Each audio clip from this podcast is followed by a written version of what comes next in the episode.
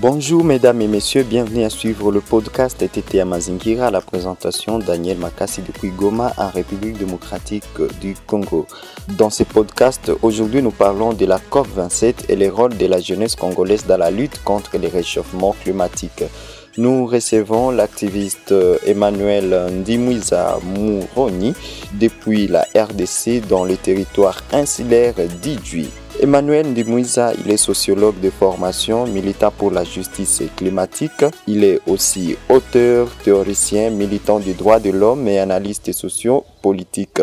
Son idéal, c'est de vivre dans un pays où règne la justice sociale, la justice distributive, la dignité humaine, la justice climatique et la lutte contre les inégalités sociales. Les jeunes sont appelés à jouer un grand rôle, notamment Emmanuel Ndimwiza, il est passionné de l'environnement et de la justice climatique.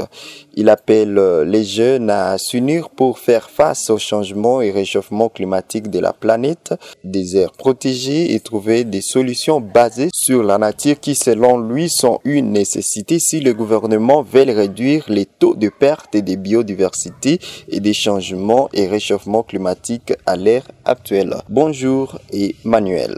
Bonjour chers journalistes, moi c'est Emmanuel Ndimouiza, je suis un des militants euh, d'une organisation qui milite pour la justice climatique qu'on appelle droit, environnement et citoyenneté.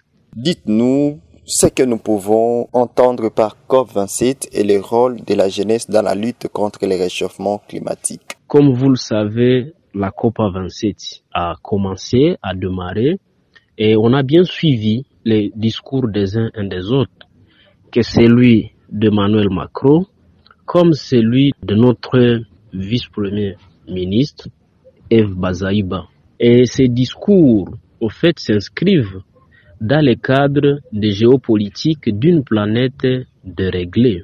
Et aujourd'hui, l'effet des guerres nature, c'est aussi le monde qui se prépare à la guerre du climat.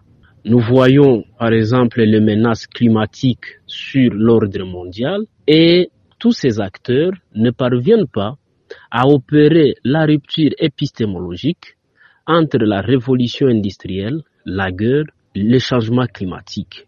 Mais aussi, ils ne comprennent pas que la guerre est un véritable moteur de la transformation planétaire. Au XXIe siècle, les grandes puissances ne cessent de recourir aux armements pour régler les conflits dans le monde.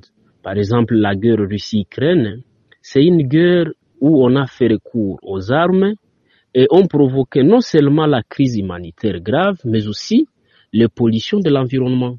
Et la grande question qui se pose aujourd'hui en RDC, c'est comment concilier par exemple le social avec tout ce qui implique, notamment satisfaire les besoins en santé, en éducation, en habitat, en emploi, prévention par exemple de l'exclusion, l'équité et l'intergénération.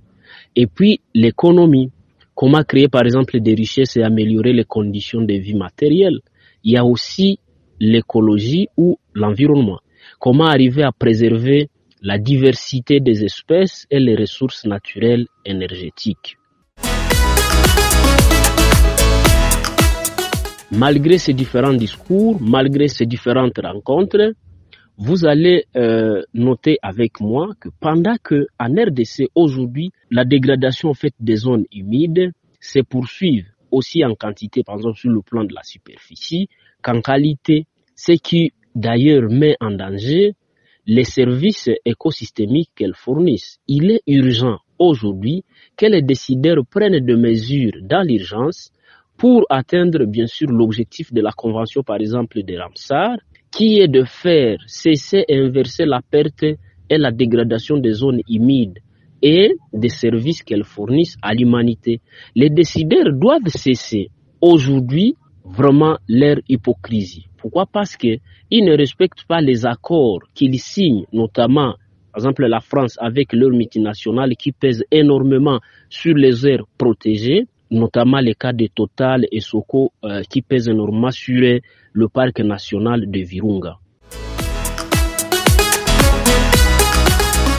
pour que les discours aujourd'hui soient matérialisés, les jeunes sont appelés à jouer un grand rôle.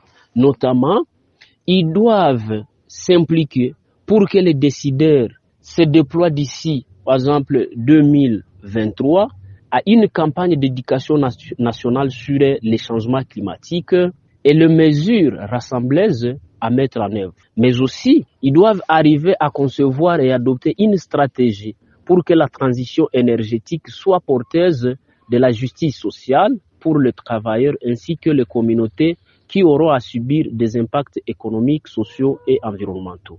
Et trois, on doit arriver quand même à décliner le grand chantier d'exploration et exploitation du pétrole, par exemple dans le parc national de Virunga et d'autres fossiles qui présentent un danger sur les écosystèmes.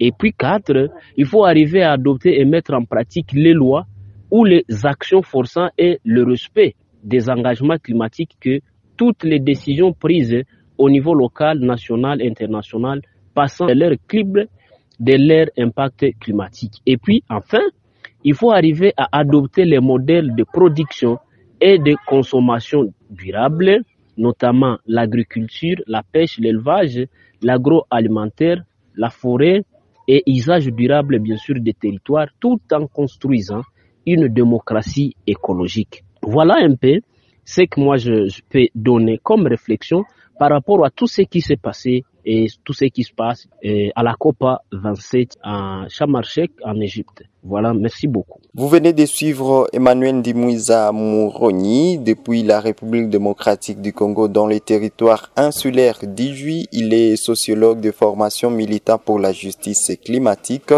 Il nous parlait de la COP 27 et le rôle de la jeunesse congolaise dans la lutte contre les réchauffements climatiques.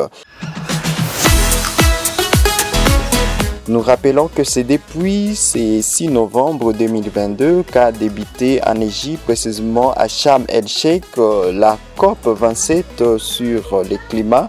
Cette conférence qui s'inscrit dans le cadre d'appeler les États partis à prendre des engagements pour pouvoir réduire les émissions de gaz à effet de serre. Daniel Makassi, j'ai représenté ces podcasts et à Mazingira. Je vous fixe rendez-vous très très bientôt. Thank you.